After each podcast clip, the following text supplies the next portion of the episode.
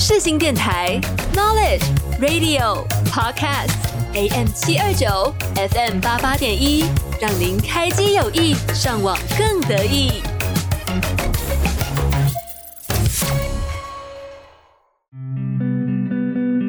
生活让你感到无聊吗？好久没有出去走走吗？想去不同的地方，却没有头绪。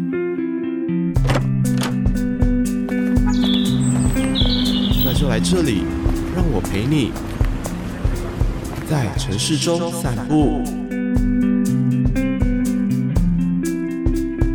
欢迎收听《在城市中散步》，我是今天陪你一同散步的主持人 Rogers。在城市中散步，每个礼拜五下午四点会在世新电台首播。没有听到首播，也能到世新电台的官网，或是下载世新电台的 App，里面都能够听到重播。另外，在各大串流平台也都能够听到我的节目，欢迎大家多多订阅。在十一月中的时候，我有去宜兰玩嘛，算是时隔三年之后再度踏上宜兰这片土地。还记得上次去的时候是在夏天，那时候真的是超级热。而且那时候我们一群人是搭着大众运输在玩，就是搭公车，算是蛮不方便的。而且感觉就花了很多时间，很多不必要的时间在等车。那等车的时候呢，啊，因为夏天嘛，就是热到有点燥起来的感觉。那不过这次十一月去的时候变成冬天，也是实际第一次在宜兰骑机车，反而就是直接变成超级冷，跟上一次差很多。但是在宜兰骑车了。是我目前去过外县市骑起来算是最舒服的，这个就留到最后城市比一比的单元再来分享。我们先来听歌，听完就马上来认识宜兰吧。接下来听到的这首歌是法兰的《住在我灵魂里》哦，我好喜欢法兰这种空灵的声音。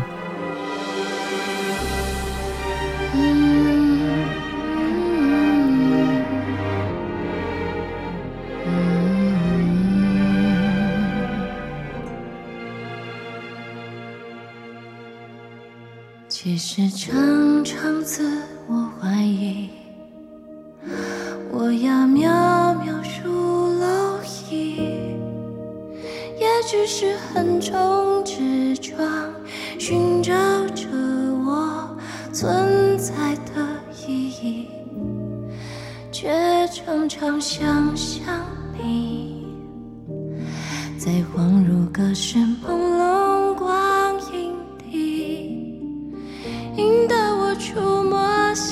上的颗粒，不否决任何痕迹，才看见了自己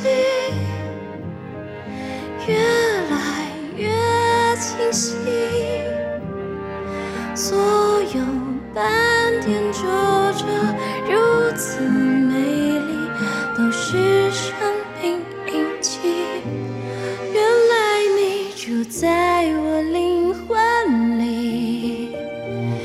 在我掌心的纹理叫我去爱去披荆斩棘才懂得什么是追寻。谢谢你住在我灵魂里陪我改写命运的伏笔。我现在想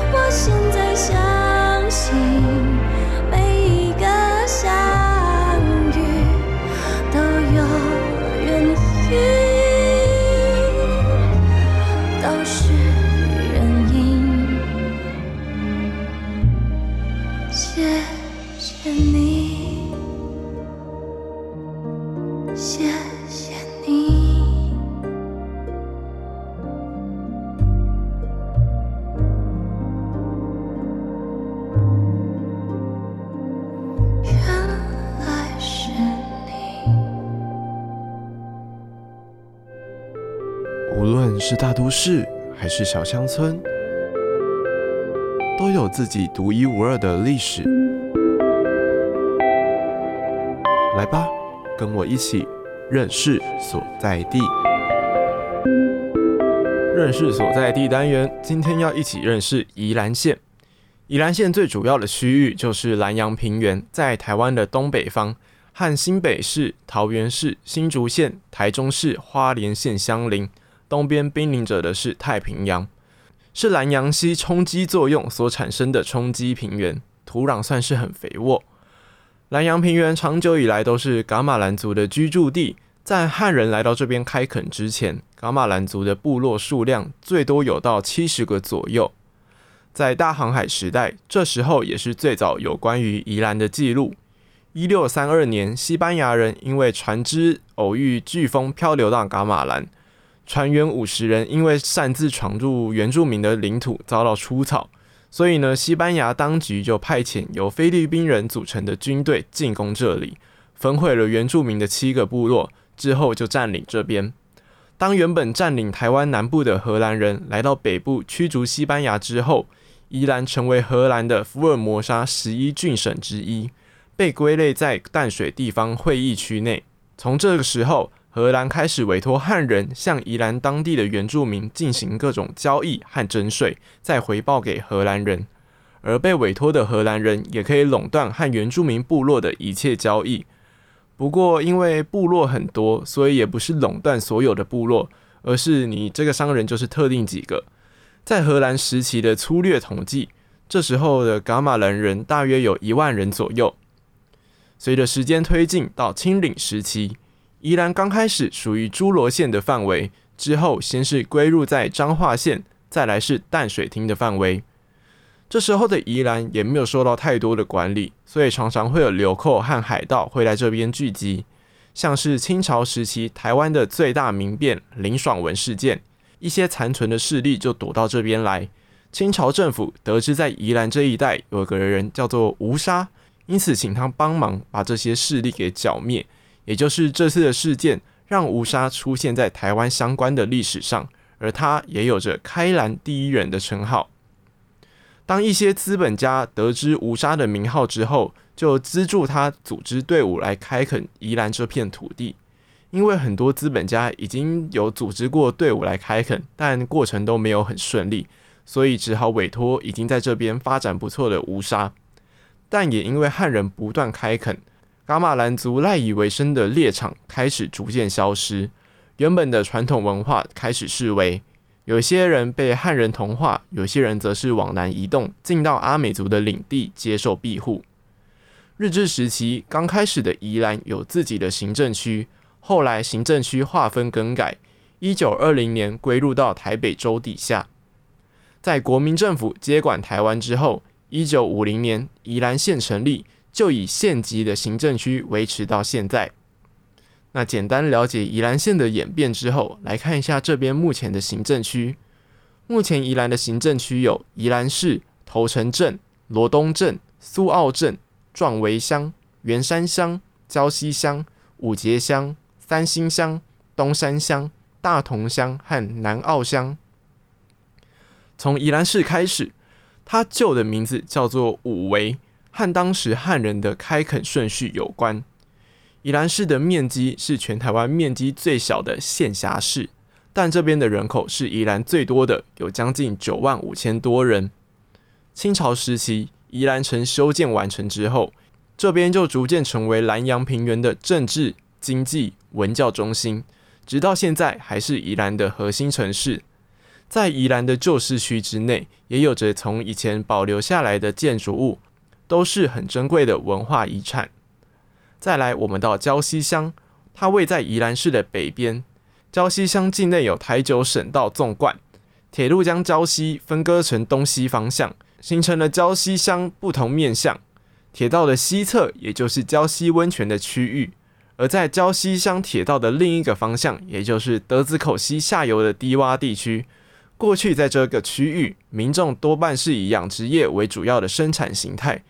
后来面临生机产业的盛行，原先的养殖业搭配了礁溪的好水质，逐渐转型成为生机产业。目前中研院动物研究所临海研究站就积极进行生机产业的开发。礁溪乡再往北是宜兰最早开发的地方，头城镇，它是宜兰的门户。从台北要到宜兰国道五号，再开出雪山隧道之后，首先到达的就是头城镇。另外，台铁在这边更是设有七个站，是全台湾乡镇里面最多的。在头城镇的右方海域上是龟山岛，它属于火山形成的岛屿，也是头城镇的管辖范围。我们回到宜兰市的东边壮围乡，这里东边就是太平洋，因此在这边以前主要发展就是依靠海上经济，现在则是变成农业当做主要的经济来源。这边稻米的产量也是台湾名列前茅的，依照季节的不同，也会生产不同的作物。现在也发展休闲农业，促进当地的观光。宜兰市的西边员山乡。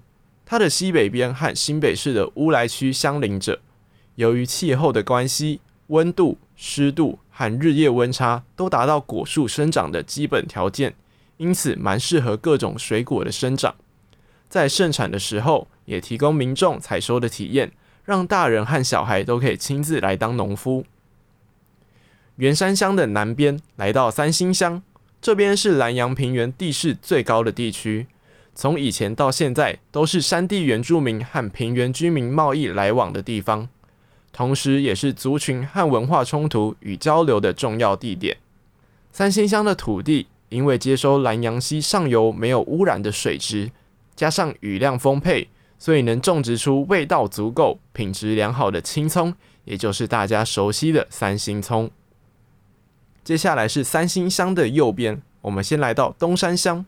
境内人口大约有五万三千人，是宜兰县人口第三多的行政区。在农业的发展上，早期东山的居民多半是以种茶叶为生。在面临产业的转型，东山乡逐渐将原有的制茶产业转型成精致农业和休闲农业两个方向发展。每年搭配着前往清水公园的外地游客，东山地区的休闲农业也逐渐打响名声。东山乡的邻居罗东镇，它在宜兰县的中央地带，旧名写成老董，是台湾本岛面积最小的乡镇。罗东镇是宜兰县的中心商务区，是宜兰人口第二多的地方，也是西南各乡镇的主要生活购物中心。而且随着都市的发展，罗东镇的人口逐渐外流到五结和东山。若是把卫星城市的人口算进来，则是有高达十二万人之多。每到周末，有很多各地的观光客会来到这边，经济状况十分蓬勃。我们再往东边移动，五结乡这边是以农业发展起来的地方，但是后来力求改变，这里的鸭赏也声名远播。当地的观光景点还有国立传统艺术中心，是现在很多游客来到宜兰都会去的地方。五结乡的南方苏澳镇。境内的苏澳港提供散装货轮和海军一六八舰队使用，是中华民国海军的四大重镇之一。另外一个渔港南方澳渔港，则是台湾重要的近海和远洋渔业的港口。可见这边的港口对于台湾来说有多么重要，而这里的渔业也对宜兰来说是不可或缺的。接着是在宜兰的西南方大同乡，这里的居民以泰雅族为主。是宜兰县面积第二大的行政区，这边环境清幽，想要躲避都市喧嚣的人可以来到这边走一走。最后一个行政区呢，是南澳乡，是宜兰县面积最大的行政区，同时也是人口最少的、密度最低，位在宜兰县的最南方。这边主要居民也一样是泰雅族，和大同乡一样，自然资源丰富，具有发展观光的潜力。以上就是宜兰的简单认识。等一等，我们就进到城市好好玩单元来玩宜兰县吧。我们先听歌曲黄鸿升的《两个人》。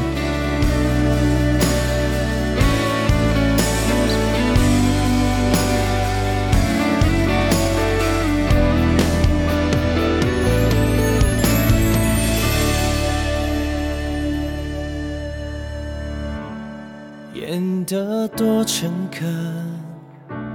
无厘头剧情在播放，我爱你，你爱谁？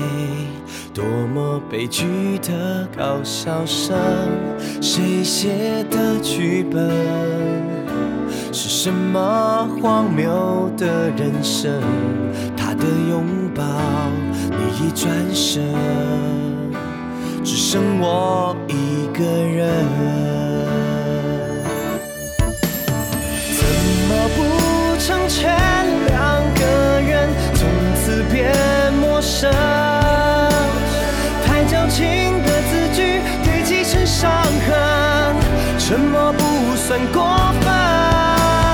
怎么不成全两个人，努力的陪衬？情的残忍，谁都会。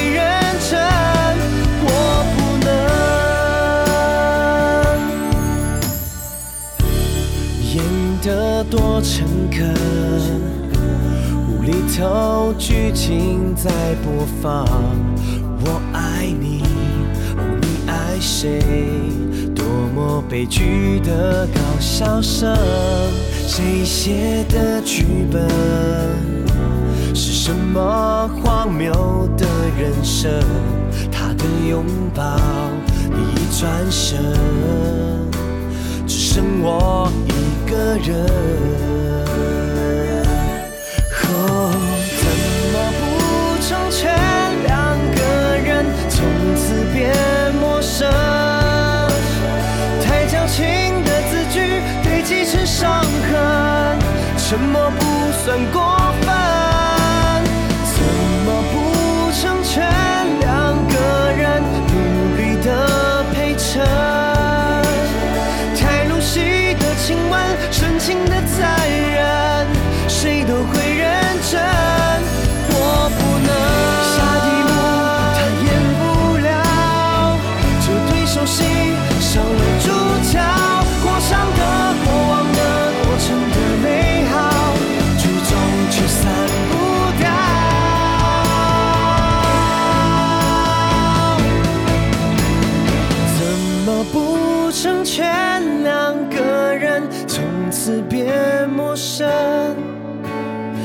矫情的字句堆积成伤痕，沉默不算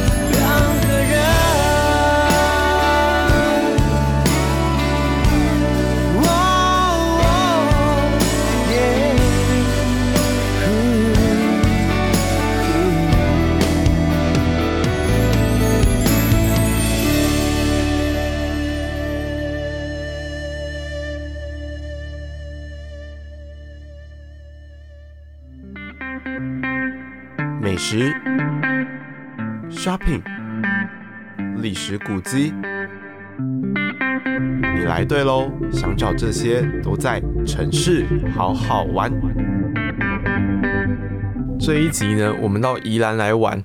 宜兰因为临近台北的关系，所以很多住在大台北地区的民众在放假的时候，其中一个选择就是到宜兰玩。像我们家以前就蛮常到宜兰玩的。我还记得是到胶西还是哪里，我们都会去吃附近的瓮窑鸡，或者是说瓮缸鸡，我超喜欢吃的。虽然后来就没有什么再去那边吃了，因为其他的地方其实也有。不过呢，我对于瓮窑鸡的印象大概就是从宜兰开始，也因为这个关系，我就觉得宜兰会有好吃的。那我们去吃的那间店有上过电视的报道。大家上网一查，应该就会有了。我这边就不多做介绍了，怕不小心讲太多，会像彰化县那一集一样占据太多篇幅啊。对了，说到彰化，我在 IG 的发文居然不小心把矿肉的矿打成矿坑的矿，实在是非常的抱歉。但至少我在串流平台和电台的官网上架的时候有打对，希望我下次不要再犯这种错误。好，我们要来真的介绍宜兰的景点了，我就从我这次去过的地方先讲起。那时候我们第一个去的是斑比山丘，这边位在梅花湖附近。开车或是骑车来停车都蛮方便的，有他们专属的停车场，我记得是免费的，非常的赞。这边其实很新，他们在二零一九年才成立，环境打造得很好，非常干净，整个园区内都充满鹿的图案造型。我们那时候是礼拜五去，就已经很多家长带着小朋友去玩，每个小朋友看起来都非常开心。来到这边，实在是有一种不自觉跟着开心起来。但前提是你要不讨厌小朋友，要不然会觉得他们很吵。斑比山丘这边的门票目前是两百元一张，会附赠体验饲料一份。买完门票之后就可以准备进去听解说。那这个解说非常的重要，没有仔细听的话，可能会不小心吓到鹿，或是喂错食物。园区内有梅花鹿、水豚和驴子，体验的饲料里面附的有红萝卜和草。梅花鹿这两个都可以吃，可是水豚只能吃草，所以就要听解说，要不然你可能会喂错食物。然后很好笑的是，我们去的时候，解说员他说驴子正在减肥，所以都不可以喂。我是不知道他会减到什么时候啦。如果之后我还有下次机会去的话，希望他们已经减肥完成了。当我们拿着饲料走在园区内的时候，几乎每一只梅花鹿都会往我们这边走过来。有些甚至它还会站起来扑在你的身上，看得出来它非常的饿。那不过呢，它们每一只几乎都会鞠躬，感觉是有经过训练的。我每次在给它们吃红萝卜之前，都会叫它们先鞠躬。几乎大部分都很有礼貌，都有照着我说的去做。只有少数几只比较有个性的，它没有在管我。但是水豚呢，平均来说就更有个性喽。明明我们拿的草应该是比地上的草看起来更好吃啊。但他们就是不理我们呢，还得要工作人员来吸引水豚的注意力，才有一两只来吃我们的草，真的是有点傻眼。那我之前就知道驴子它的脚很会踢，也是到这边才是真正见识到驴子的腿有多么厉害，那个速度被踢到，感觉就超痛，还是咻，那踢过来了。之后大家有来的话，可以亲眼见识一下。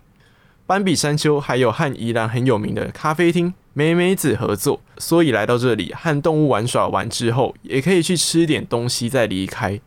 另外，在这边它也有提供免费的一次性拍照服务，工作人员算是蛮会拍的，我觉得拍得蛮好看，推荐大家来都可以来拍照。整体而言呢，斑比山丘比我预期的还要更好玩，很推荐大家去，而且它也没有什么动物的臭味，算是环境处理的很不错。再来要讲的地方就是非常知名的国立传统艺术中心的简称传艺。我以前有和家人来过一次，但也算是应该有点久了。我记忆中觉得是这边很无聊，可是我这一次去呢，我算翻转印象。那我们来认识一下宜兰的传艺中心。这里成立在两千零二年，位在东山河风景区内。二零一六年由全联善美的文化艺术基金会接手经营后，重新整建。新增了迷雾森林、愉悦隧道这些装置，并且期许能够让传艺中心成为本土艺术家和传统技艺人才的展现空间。传艺中心的建筑由简学义、陈森腾、蔡元良、黄生远这些多位建筑师合作，把台湾传统建筑表现得十分精美，也让传艺中心园区荣获两千零一年台湾建筑佳作奖。从戏剧馆、曲艺馆、图书馆。工艺传习所、民俗街坊、住宿中心到文昌祠、戏台、黄举人宅等等等的，都非常有味道，值得细细观赏。园区的动态展示以市街聚落区和水岸的露天舞台、田园景观区这些技艺展演活动为主；静态展示则是以展示馆的传统工艺美术和戏剧馆文物陈列室的音乐序曲相关文物展示为核心。在街坊中，还有数十家的工艺店家林立，像是古早电影院、木屐馆、戏偶馆、陶艺馆、玻璃馆这些，也是很多游客最多停留的地方。在重新整建后的传艺中心，不仅新增了艺术装置，同时也规划五感体验，包括休闲抓周、各式各种各样的手作课程、历史体验、民俗文化冬令营和各种实境游戏，借着更具有互动性的活动，让民众可以深入了解宜兰的文化和历史，在游玩的过程中也增加知识的厚度。它果然是有经过改造的，变得比之前有趣蛮多的，不是我的错觉而已。如果很久没有去的人，或许可以再去造访一次，应该也会和我一样有不同的感受。接下来的这个地方呢，是罗东林业文化园区。我十一月这次去的时候，也是我第二次到访，和第一次感觉起来，这里就没有变化太多，依旧是个充满树的地方啊！这什么废话？那这边的园区占地面积有大约十六公顷。它的前身是太平山林场制材、储木以及办公厅舍的所在地。这个林场曾经是台湾三大林场中最大的一个地方。在林业活动逐渐式微之后，罗东林区管理处为了保留百年林业文化，特地在民国九十三年开始积极整建内部，转型成森林游乐区。直到民国九十八年，园区才正式开放。园区内保留许多日式房舍、储木池这些设施景致，利用原本就有的建筑作为文物展示、生态教育的用途展馆，并且沿着湖畔铺设环池木屑步道，整个园区算是感觉很悠闲，非常适合全家大小一同漫步参观。罗东林业文化园区内，它大致分为文物展示馆、竹林车站、储木场、生态池和艺文区。文物馆内有生产馆、生活馆、生趣馆、生动馆、生美馆、竹炭馆。其中除了竹炭馆，所有的展示馆都是由原本就有的建筑物改造而成。规划每个场馆内提供不同的资讯，重现了当时从业人员的生活起居、林业生产器具、工作模式、生态影片播放等等。不仅保存了历史建筑物。也帮助民众进一步了解当地的林业传统文化。早期运输木材的方式是利用溪水流放原木，但这个方式容易让木材损伤，所以后期就铺设了森林铁路。在设立竹林车站之后，改以火车运输木材为主。现在的竹林车站已经没有在使用了，除了在园区内展示蒸汽火车，重现当时木材运输的情景，另外也摆放火车车厢在园区内。车厢内部改装为列车茶坊，大家可以进到车厢内用餐休息，是一种很特殊的体验。园区内沿着储木池铺设的步道，提供旅客游览园区。很多在地人也喜欢到这边运动散步。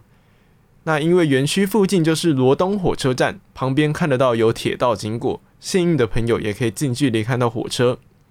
那每次到这种有轨道的地方，我都会试着挑战走在轨道上面，看看我的平衡感。我发现原本我走没几步路就会掉下来，后来可能是因为重心太高的关系，所以我就试着把重心放低一点，就走比较多路，但还是掉下来的很快。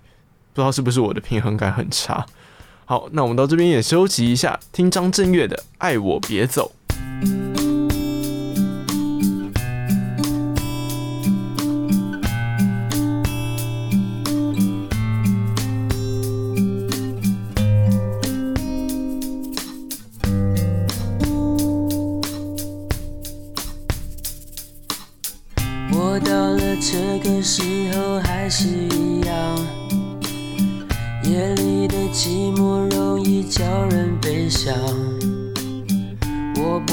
想的太多，因为我一个人迎面而来的月光拉长身影，漫无目的地走在冷冷的街，我没有你的消息，因为我在想你。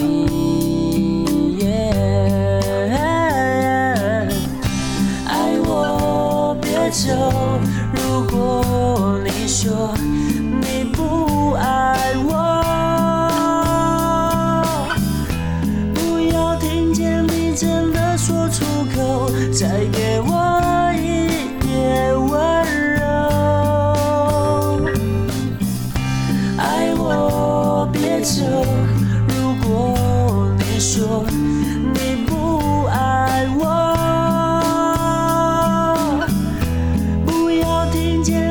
真的说出口，再给我一点温柔。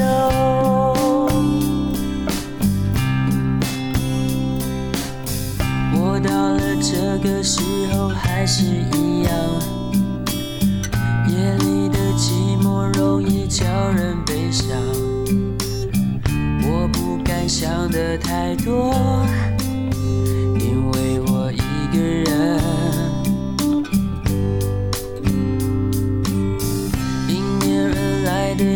光拉长身影，漫无目的地走在冷冷的街。我没有你的消息，因为我在想你。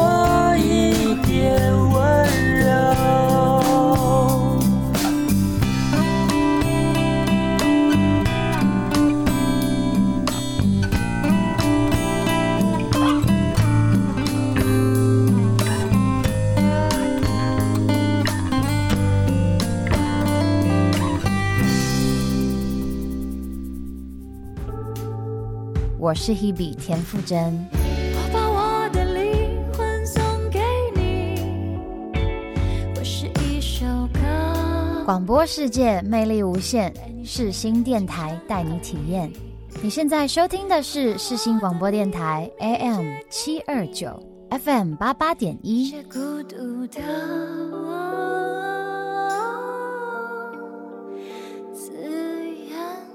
这一次和女朋友去到宜兰的时候，刚好有寒流来。宜兰是平原地形嘛，东北季风又这样直接灌进来，其实算是非常适合到宜兰去泡温泉的。原本我是想安排这个行程进去的，但可惜没有去成。不过就是要有这种遗憾，这样才有下次再去的理由。没有去成没关系，我们还是来认识宜兰这边礁溪的温泉。礁溪的发展和温泉是密不可分的。从早期人们逐为沐浴，到日治时代日本人设置公共澡堂和旅社，开启温泉的商业用途，一直到近年来规划成温泉观光特定区，并且以温泉从事各项农渔业的耕种养殖，因此温泉也是礁溪这边的重要经济命脉。礁溪温泉属于碳酸氢钠泉，富含钠、镁、钙、钾、碳酸离子这些化学成分。是台湾少见的平地温泉，这种温泉的颜色清澈，没有臭味，涌到地表的温度大约有五十八度，泡过之后皮肤光滑柔细，不黏腻。它因为富含矿物质，因此不论是浸泡、沐浴，或者是经过处理之后成为矿泉水来饮用，都对身体健康非常有帮助。到礁溪泡温泉是很多人到宜兰的重要行程之一。在礁溪火车站方圆一点二公里的范围之内，是当地的温泉区。目前这边有大约近百家的旅馆、饭店和浴池，形成温泉乡的特殊景致。大家可以上网搜寻每一家的特色，找一间自己最喜欢的去泡一下。冬天就是要泡温泉才对。那这次两天一夜的宜兰行，两天的晚餐都是在罗东夜市解决的。第一天的晚上，原本就是我们有讲好要去规划到这边吃，但是第二天呢，因为我和女朋友都没有对这边很熟，所以我们就在地图上面乱找，导航到旁边的中山公园，因为看起来附近很多吃的，所以我们停好车之后，想说，哎呦，这边很热闹，所以就很兴奋的走过去，就发现，嗯，好熟悉。这不就是罗东夜市吗？然后突然想起来，对吼，罗东夜市旁边就是个公园，但我一直不知道它的名字，所以呢，发现原来它就叫做罗东中山公园，我完全给它记起来了。我相信一定不止我不知道而已吧，应该有听众朋友不知道的，是吧？罗东夜市其实我觉得逛起来算是我蛮喜欢的夜市之一，撇除掉人超爆多的这点之外，这里的食物都算是好吃的。尤其有很多摊卖三星葱肉串的，对于爱吃葱的人一定是加分的点。但缺点就是要排很久，因为超多人，所以这次我就没有去吃。但是我之前来罗东夜市的时候有吃，我觉得还不错。那夜市里呢，也有宜兰的在地小吃补肉和高渣。不知道补肉是什么的人，这边带大家认识一下。它是将猪里肌肉去除筋和油脂的部分，切成条状，再沾上佐料以及面糊。丢入锅油炸而成的，起锅之后加点胡椒盐去吃。我对于补肉是没有什么兴趣啦，所以还没吃过。但有生之年我还是会尝试看看的。那吃过的人也是觉也是都说还不错吃。至于另外一个食物高渣，看名字大家应该也很难理解它是什么。如果没有吃过的话，它其实也是把猪里脊肉、虾肉剁碎成浆的形状，和玉米粉、太白粉、面粉来混合。再把刚混合好的肉浆加入已经煮好的鸡高汤，一起熬煮成浓汤。取出之后，倒入到模具冷却成肉冻。再把冷却的肉冻切块，裹太白粉外皮之后，油炸成金黄的亮色，就可以变成高渣了。这个我就有吃到喽，我觉得非常的赞。我很喜欢它的口感，外酥里软的，香味十足。不愧是曾经出现在总统府招待外国宾客的国宴料理。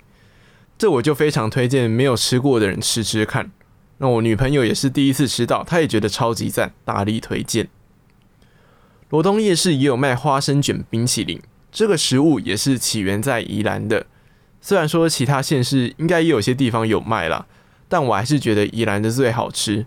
外观形状和制作方式跟润饼卷蛮相似的，是用刨刀去削麦芽糖结成的花生麦芽糖块，再用润饼皮。包裹着冰淇淋、花生糖粉末和香菜，吃起来的口感非常好，带有浓郁花生的香味，是我很喜欢的甜品之一。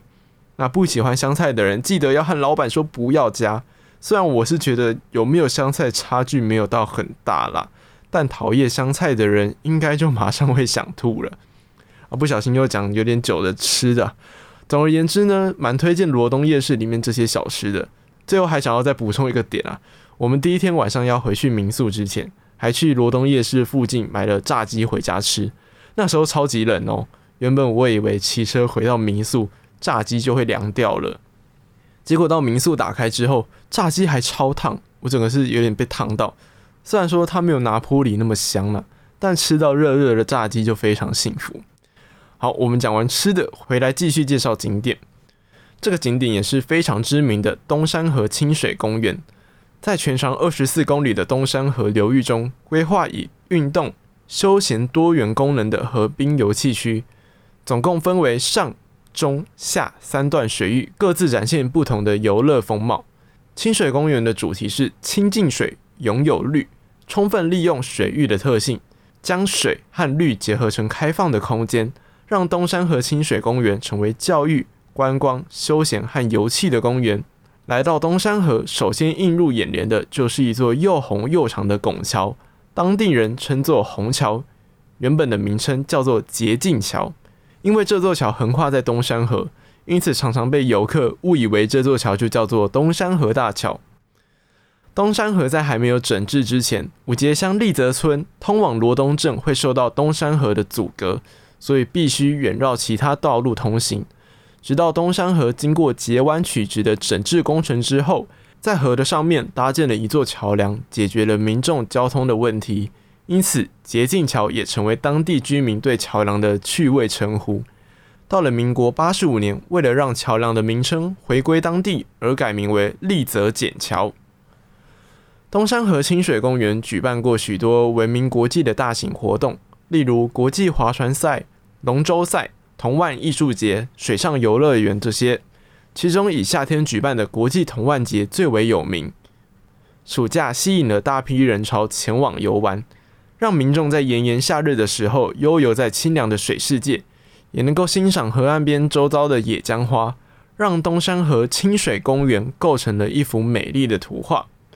这里这次我就没去了，但是在三年前我有和高中同学来过，那时候应该也是平日，所以没有太多的人，可以很悠闲的在这边欣赏风景。那我们那时候有租脚踏车，在这边骑起来也算是很舒服。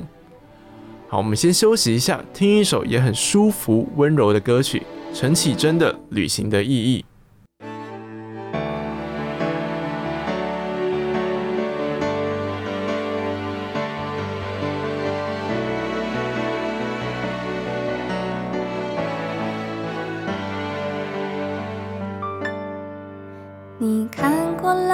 许多美景你看过了许多美女，你迷失在地图上每一道短暂的光阴。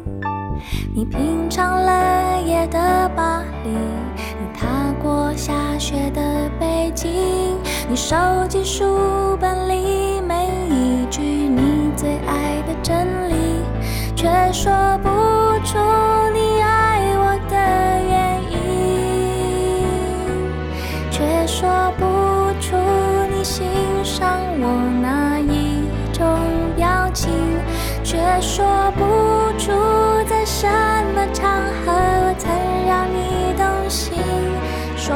住离开的原因。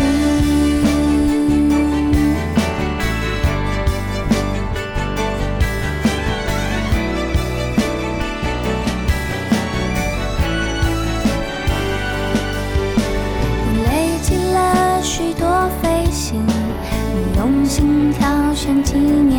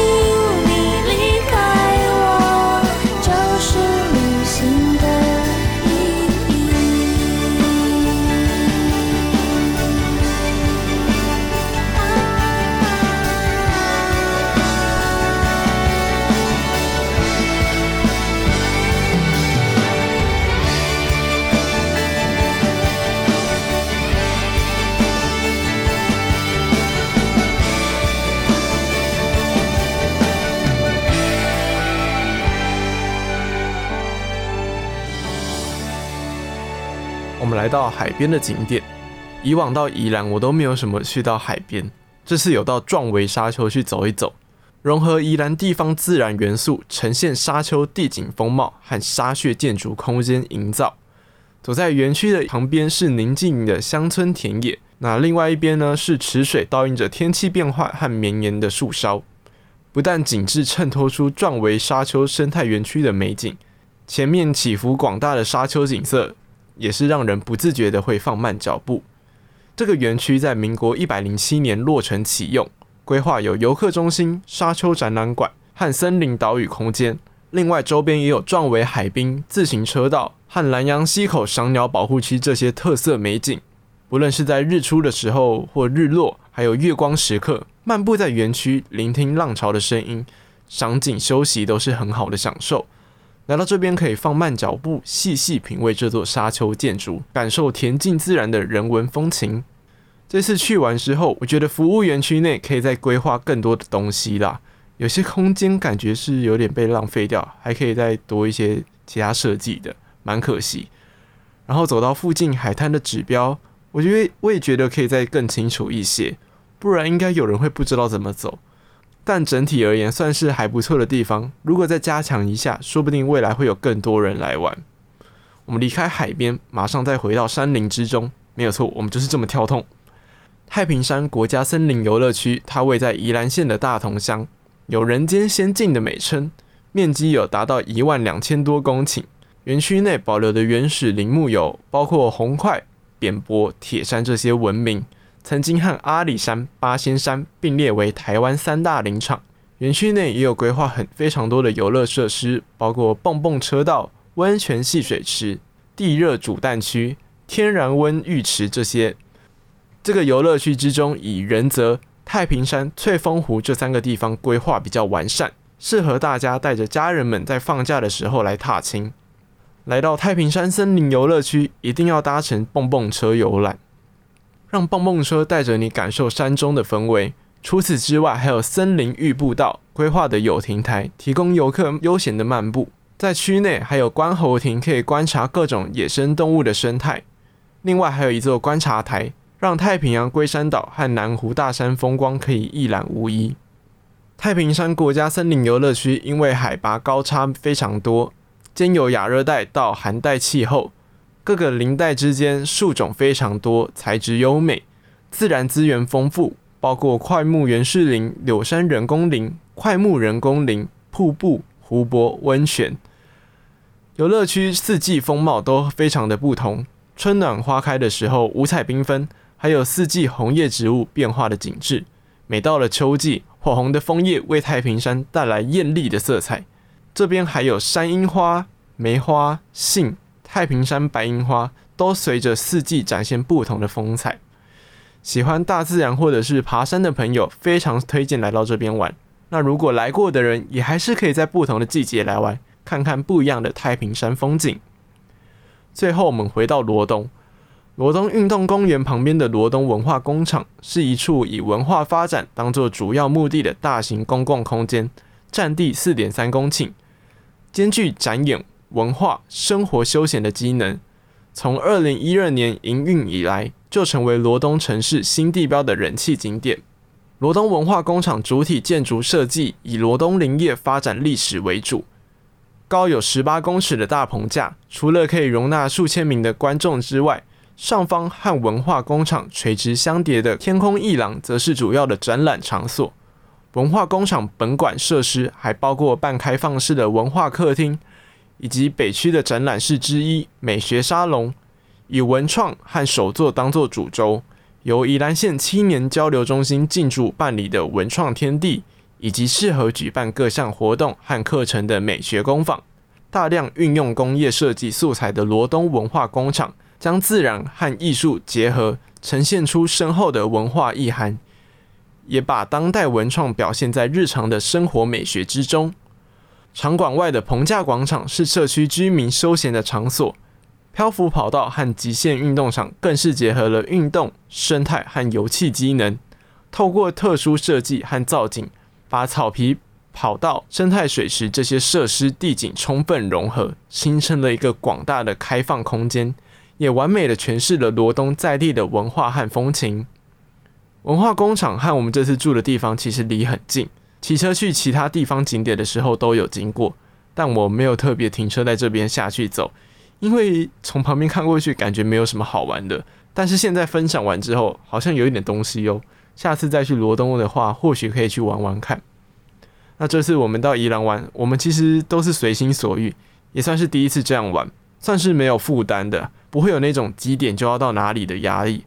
我认真觉得这样子才算是真正的在城市中散步啊！虽然我是骑车，不是用走的啦。反正我要说的是，跟我节目的宗旨一样，可以好好轻松的认识一座城市。第二个单元就到这边告一段落，先听歌曲，坏特的 Finally，等等就进到最后的单元，城市比一比。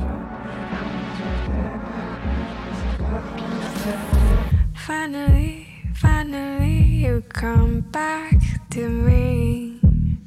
Finally, finally, you said you are missing me. Finally, finally, you said my love is all you need. Finally, finally, I feel myself like a queen.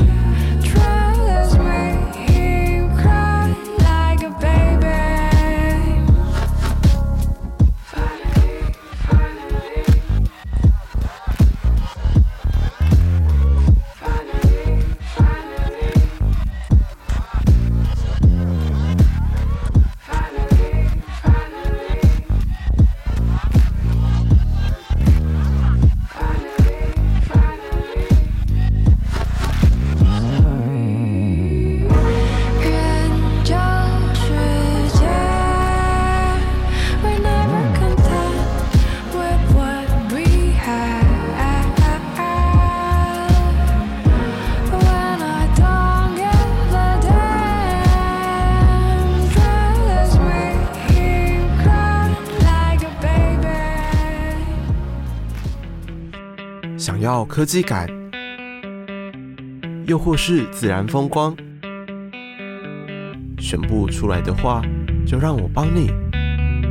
城市比一比，今天城市比一比，要和宜兰比较的地方是花莲。会再次挑到花莲，是因为这两个地方都是我觉得目前骑车感受到很舒服的两个城市。在花莲骑车能够一直看到山，然后在宜兰则是有满满的农田，看过去就比花莲更开阔一点。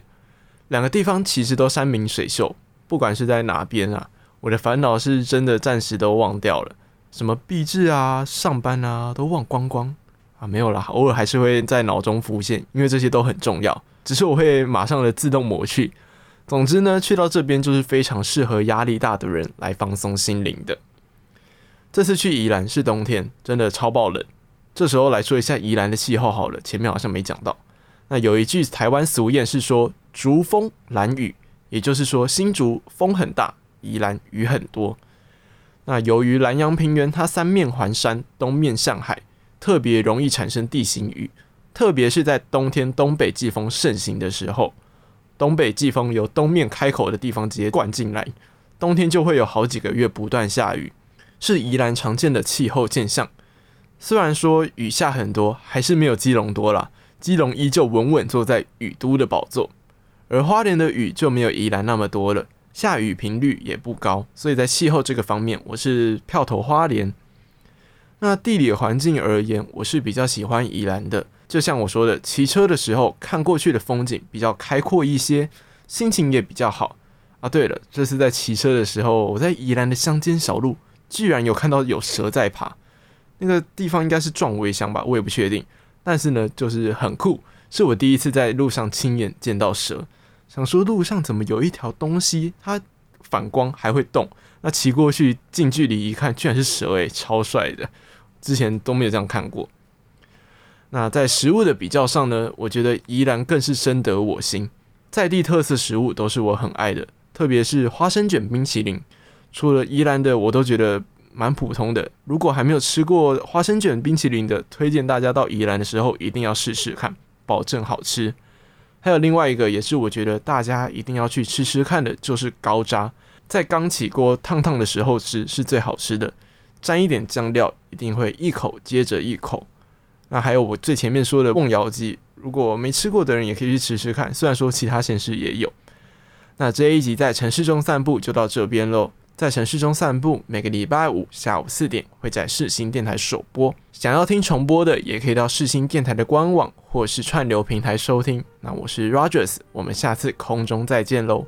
最后要听的歌曲是周杰伦的《爱情悬崖》。你说我像一个小